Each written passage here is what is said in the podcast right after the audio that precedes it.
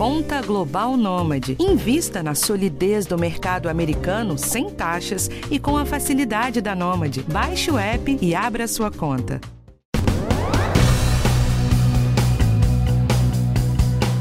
As aulas recomeçam a partir desta semana em todo o país e um assunto que está gerando muito debate e reflexão é a saúde mental de crianças e adolescentes, principalmente no ambiente escolar.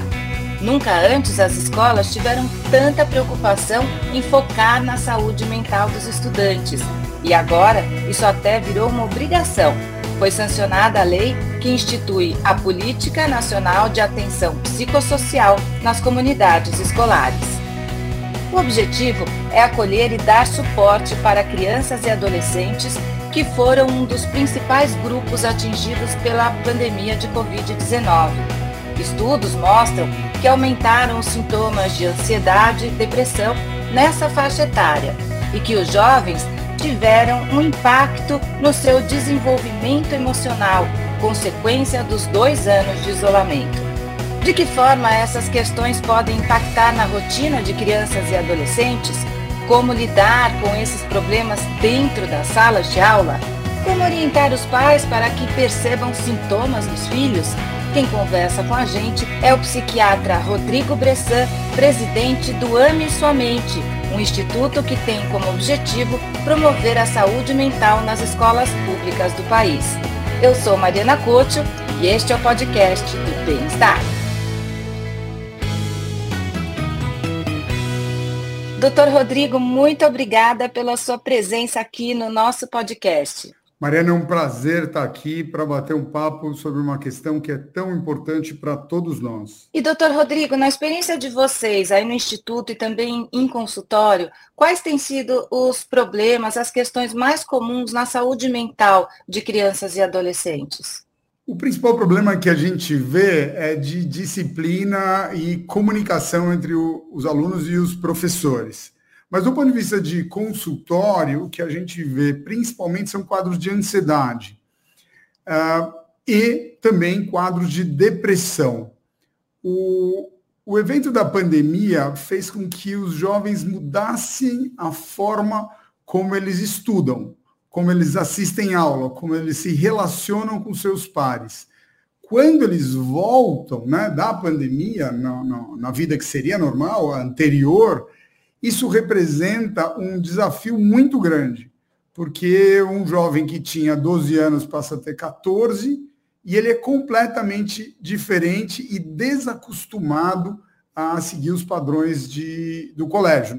É, durante a aula, quando você está fazendo online, é muito comum que o próprio aluno faça um, uma interrupção e vá ao banheiro, ou faça o que ele está interessado, desligue a câmera e, e uma soneca para pegar até o fim da aula. Isso é muito diferente da, da, da vida presencial e eles desacostumaram de ter essa disciplina de assistir aula, de fazer prova. Isso dificultou muito que os adolescentes é, é, se adaptassem à nova forma de, de viver, que na verdade era antiga. E a gente tomava isso como uma coisa natural, voltamos para o normal. Mas para um adolescente não tem uma volta. Eu, eu tinha 12 anos, agora eu tenho 14, eu não estou voltando para nada, eu tenho um novo, um, um, novo desafio. Então, aquilo que a gente olhava como um intervalo de um ano, de dois anos, para um adolescente não é um intervalo de tempo, é um buraco que fica na, na experiência de educação dele. Então, de fato, o que a gente está vendo hoje é sim uma consequência desse período da, da pandemia, esse impacto na saúde emocional e, como a gente comentou, no, no, desenvolvimento, no amadurecimento deles. A gente pode dizer que houve uma regressão na maturidade, nesse amadurecimento, quer dizer, o jovem que hoje tem 14, ele ainda está agindo, digamos, como se ele tivesse um ou dois anos a menos? A, a, ideia da regressão é que ele piorou em relação a onde ele estava, né? Vamos dizer que ele está com 12 anos, ele piorou. Não, na verdade, não, não houve uma piora, não andou para trás do que ele já tinha. Mas é fundamental nessa fase de vida que você adquira novas habilidades para encarar os desafios. É, e os principais desafios não são só acadêmicos, são principalmente sociais, de interação, de autoestima, de posicionamento no grupo, uh, de como uh, eu, eu entendo o todo. Para o adolescente, uh, a identidade dele está muito mais no, no olho, nos olhos dos colegas do que na percepção dele mesmo. Então, eu sou popular porque dizem que eu sou popular. Eu sou feio, eu sou chato, eu sou não sei o quê, pelo que os outros dizem. Então, é, essa dificuldade que faz parte da natureza do amadurecimento, da adolescência, ela ficou prejudicada por causa da, da, da pandemia.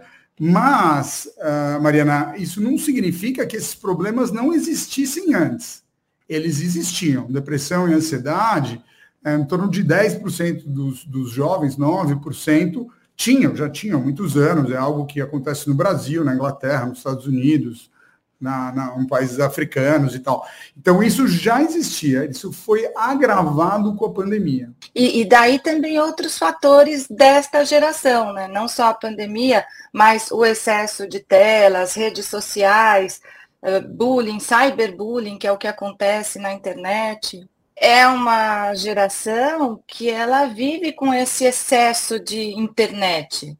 É verdade. É, você sabe que a gente tem um estudo com jovens, jovens saudáveis, e a gente percebe que o tempo de exposição nas mídias sociais, nas diferentes plataformas, é, principalmente algumas mais focadas em jovens, chega a quatro, cinco horas.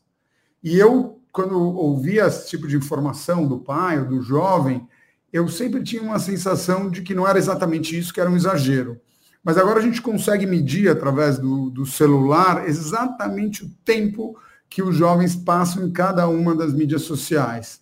E uh, dá quatro, cinco horas com muita frequência. Isso para jovens saudáveis. Quer dizer, quatro a cinco horas, se você pensar no tempo que você fica acordado, é quase um terço do tempo, é muito tempo. E para um jovem, aquele lugar é o espaço de convivência. Só que ele é diferente do presencial na escola, ou no clube, ou, ou, ou na rua. O que acontece é que você vai montando uma persona que se relaciona não só com os amigos diretos, mas com milhares, centenas de pessoas. É, isso gera muita ansiedade. E como eu estava falando antes, para o adolescente, a identidade dele e a autoestima está associado ao quanto ele é popular ou gostado pelos outros. E ser gostado na internet é muito diferente de ser gostado na, vi na vida, no dia a dia, na convivência. Então, representa muito desafio. Às vezes as pessoas falam de bullying, né? E todos nós sabemos o quanto bullying pode fazer mal para os jovens, porque bullying não é só uma agressão esporádica, é algo que se repete e que o jovem tem a sensação de que não tem saída. Agora, quando acontece o cyberbullying, a dimensão dessa não saída, ela fica infinita, não tem mais jeito, porque todos estão vendo aquilo, todos podem estar a, a, contra a pessoa, ele é exposto para milhares de pessoas.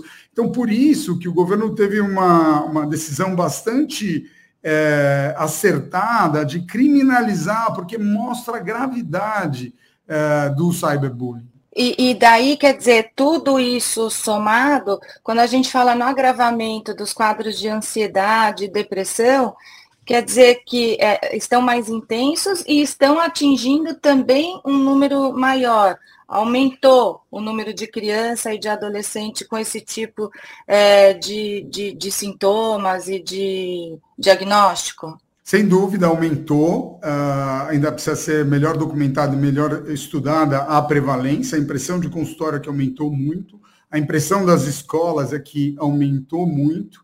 Uh, e o que eu acho que é interessante, Mariana, é que você tem mais diagnóstico de depressão e ansiedade, é, é, é que vamos dizer que a gente considera um transtorno psiquiátrico, um transtorno psiquiátrico que a gente precisa tratar, com psicoterapia, eventualmente com medicação, mas é, o que aconteceu também é que o nível de sofrimento e desajuste para quase 100% dos jovens é muito alto. Então, uh, você tem um impacto nas doenças, mas é, você tem um impacto muito grande no clima escolar, no ambiente. Está tudo um pouco mais difícil uh, para lidar. E, e, daí, a que sinais os educadores devem ficar atentos nas escolas, pais e mães em casa? Uh, Mariana, você sabe que a gente, no Instituto Mente, a gente faz formação de professores, de educadores como um todo, da escola todo, sobre questões de saúde mental.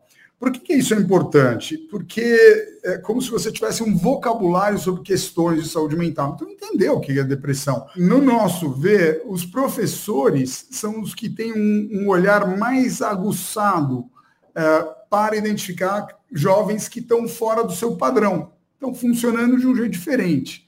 Então, se aquele jovem tinha notas 7 e 8, e ele caiu a nota, o professor vê isso com muita clareza. Se aquele jovem está mais isolado dentro da classe ou está sendo alvo de brincadeiras e tal. Elas são brincadeiras de mau gosto, na verdade. É, de mau gosto e às vezes muito agressivas, irônicas, né, que passam como engraçadas, mas são muito, machucam muito e tal. É importante perceber, mudança de performance, né, mudança de é, quanto eu rendo na escola, o quanto eu me sociabilizo.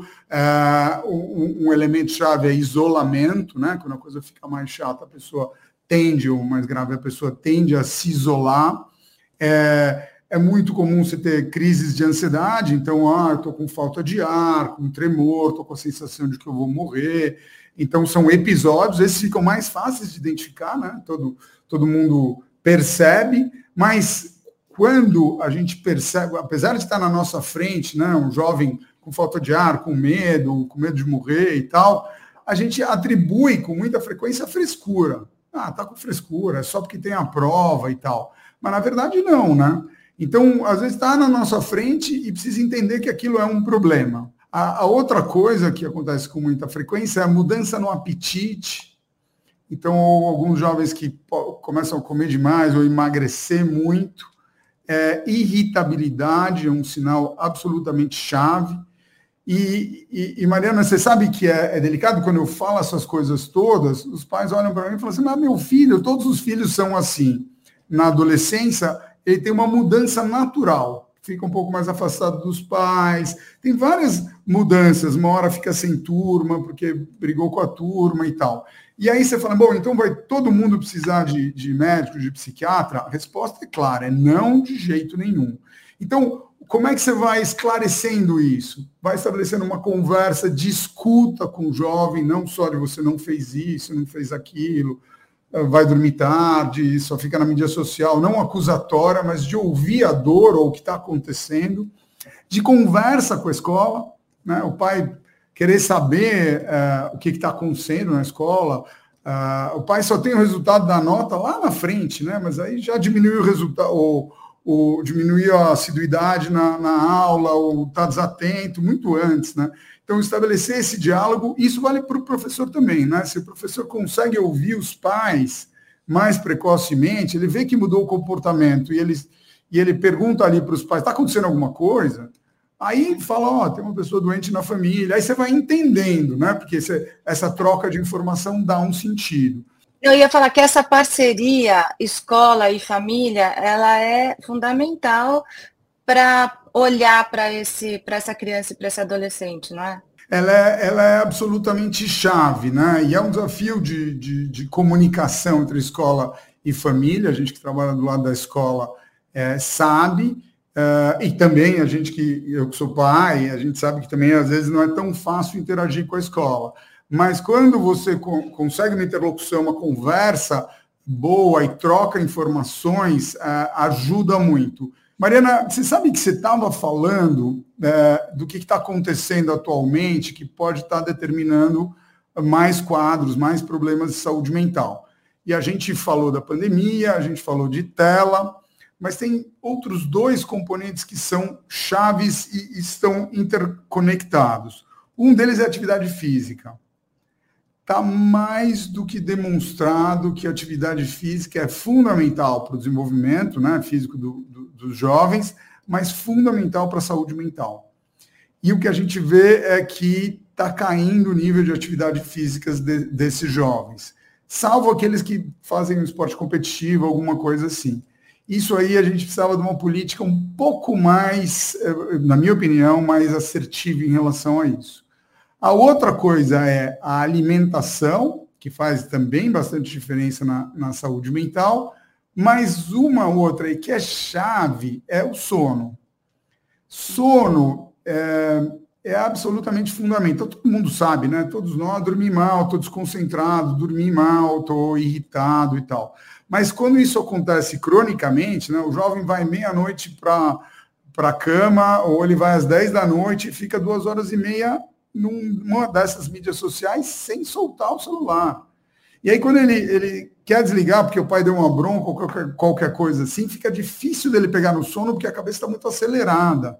Esses três pontos, né, o sono, o esporte e a alimentação, associados às telas, é que eles saem prejudicados, né? Porque é, muitas vezes os jovens tão, estão deixando de praticar esportes para ficar nas telas, ou as crianças deixando de brincar.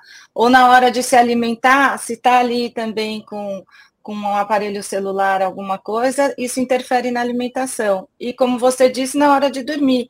Então, mais uma vez, a gente chega na questão das telas que realmente precisa ter um limite. Está claro que celular, é, isso é a Associação é, Americana de Pediatria, celular só pode estar na mão dos jovens depois dos 12 anos, ou aos 12 anos, e se você for ver, é raro um garoto de 10, 11 não ter um celular. Então, e é muito difícil, né? Os pais que querem manter sem celular, eles nadam contra a corrente. É, e, e, porque o celular tem várias utilidades também, né? Simplifica um monte de coisa e tal.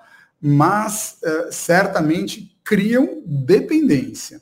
A gente não estava falando isso com tanta clareza, mas alguém que gasta cinco horas do seu dia e atrapalha o seu sono, atrapalha a sua concentração, atrapalha é, é, é, às vezes atrapalha o estudo é, e não consegue parar, isso é a definição de dependência, Mariana. Que daí e... já é uma outra questão em saúde mental, né? O vício, é, o, ou a dificuldade em, focar também em coisas, né, em estudos, porque é, esses aparelhos todos tiram o foco. Exatamente. E o ponto é o seguinte, essas uh, mídias sociais, elas são uh, muito sofisticadas e o grande objetivo de uma mídia social é te manter ali dentro da mídia social e funcionando. Né? O que, que eu preciso como mídia social? Eu tenho que capturar a atenção do usuário, e aí do jovem, da, da criança, para mantê-lo ali. Ela gera essa busca, e as pessoas agora atualmente falam que é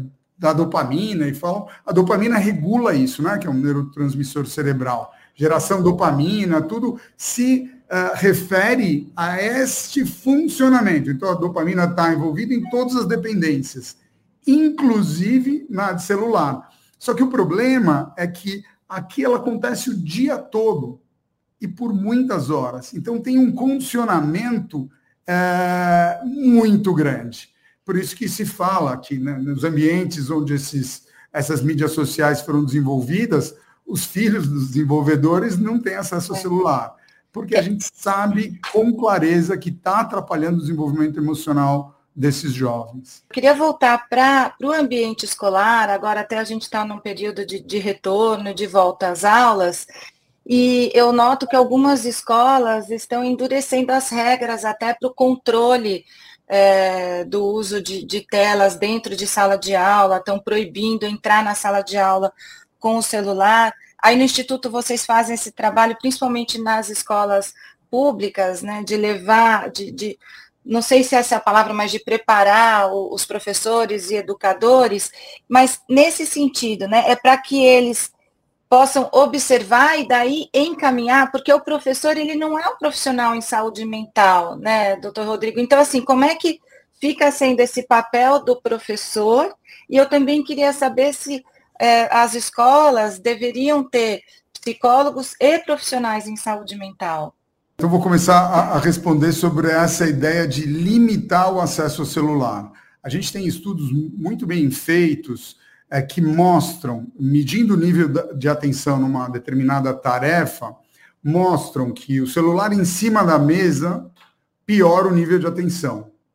o celular é, a 5 metros de distância piora um pouco menos. O celular fora da sala, ele é, é, não atinge o nível de atenção. O que, que eu quero dizer com isso? Então, está claro que celular atrapalha. Então, se a gente tem essa evidência, a gente tem que agir sobre essa evidência. É, então, tem que inventar métodos para que os jovens não usem o celular. O que eu quero dizer é o seguinte: inclusive o celular dentro da mala atrapalha. Atrapalha menos do que em cima da carteira, mas atrapalha a atenção e a concentração desses jovens, que já atualmente já não é muito alta. Do ponto de vista uh, do, dos professores e do nosso trabalho, o que a gente pode fazer é evidenciar o quão grave é isso, o quão grave é o impacto do, dos celulares, das mídias sociais. E aí cada escola vai ter uma estratégia para limitar. Então, uh, um podcast como esse, quando eu falo com tanta ênfase que, que isso é um problema, ajuda também a empoderar os pais para enfrentar os jovens e diminuir o uso do celular, né? porque eles ficam com um embasamento científico e veem que causa problemas de saúde mental, de sono uh, nos jovens. As escolas realmente não são feitas para tratar problemas de saúde mental. Elas são um espaço para a construção da saúde mental.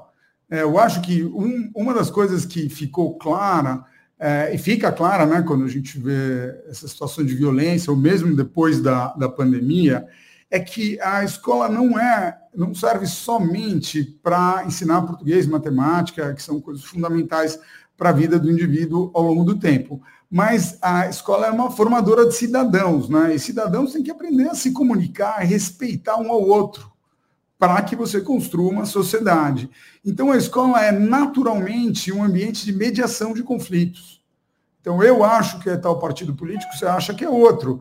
Bom, tá bom, mas nós vamos ter que conviver nessa sociedade pensando diferente. Então, esse aspecto da mediação de conflitos, ele é chave. E quando você vê eventos de violência maior, é, você vê o, o, quanto isso está acontecendo e está sendo trabalhado dentro das escolas. Então, a, a escola é, ela serve para estruturação, construção da saúde emocional dos jovens, é, ela, ela serve, serve também porque se ela conhece o jovem para identificar problemas que estão fora da sua alçada. Então, agora eu acho que precisa de um profissional de saúde mental.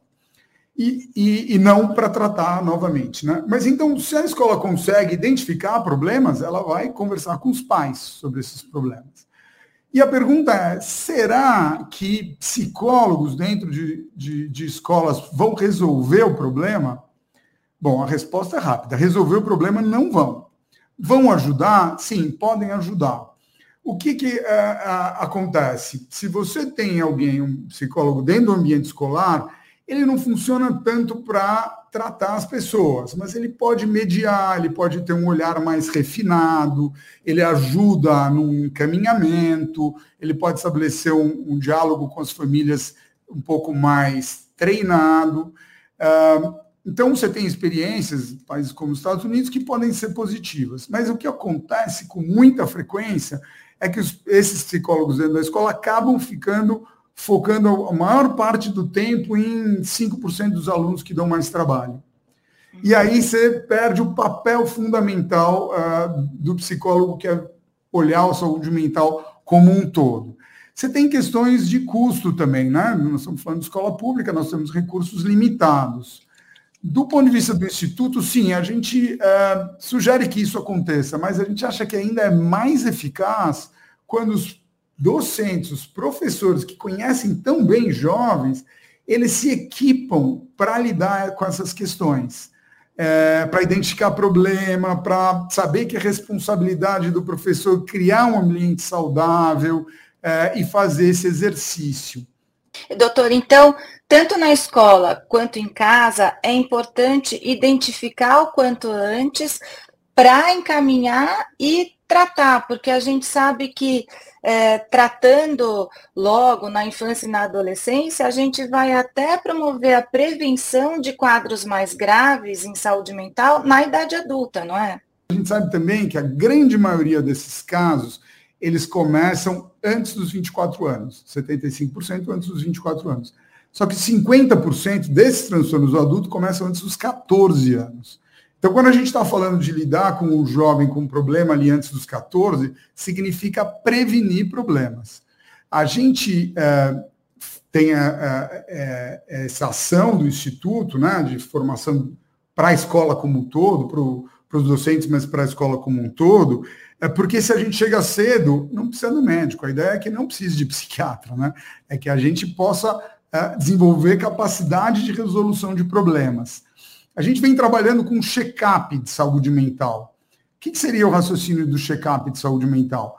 é avaliar a saúde mental no seu global. Né? Ver se tem depressão ansiedade, sim, mas também ver se o jovem está dormindo, ver como é que estão as suas relações, como é que está funcionando, ver como é que está a sua exposição à tela, porque a maior parte, se você entende a sua saúde mental num check-up, você identifica quais são os problemas e consegue trabalhar dentro da saúde, antes de ter um problema de saúde mental maior. Então, essa é a grande visão né, de responsabilização uh, empoderamento, tanto do jovem quanto dos pais, para enfrentamento das questões de saúde mental desde muito cedo. Então, e agora que isso é lei, as escolas, as que ainda não tomaram essa iniciativa, vão ser obrigadas a tomar essa iniciativa e priorizar essa questão da saúde mental. Essa lei ela foi maravilhosa, fundamental, uma grande conquista de várias organizações, é, em especial a Cactus, que é uma organização que briga pelos direitos né, do saúde mental dos jovens e adolescentes. É, então, essa vai ser uma, uma base para a implementação de políticas. É, então, ela é chave, né, ter uma lei desse tipo, mas, Mariana, o desafio vai ser agora como é que vão fazer isso, né? O Instituto Somente tem, trabalha vários anos com isso e tem estratégias muito bem desenvolvidas e testadas.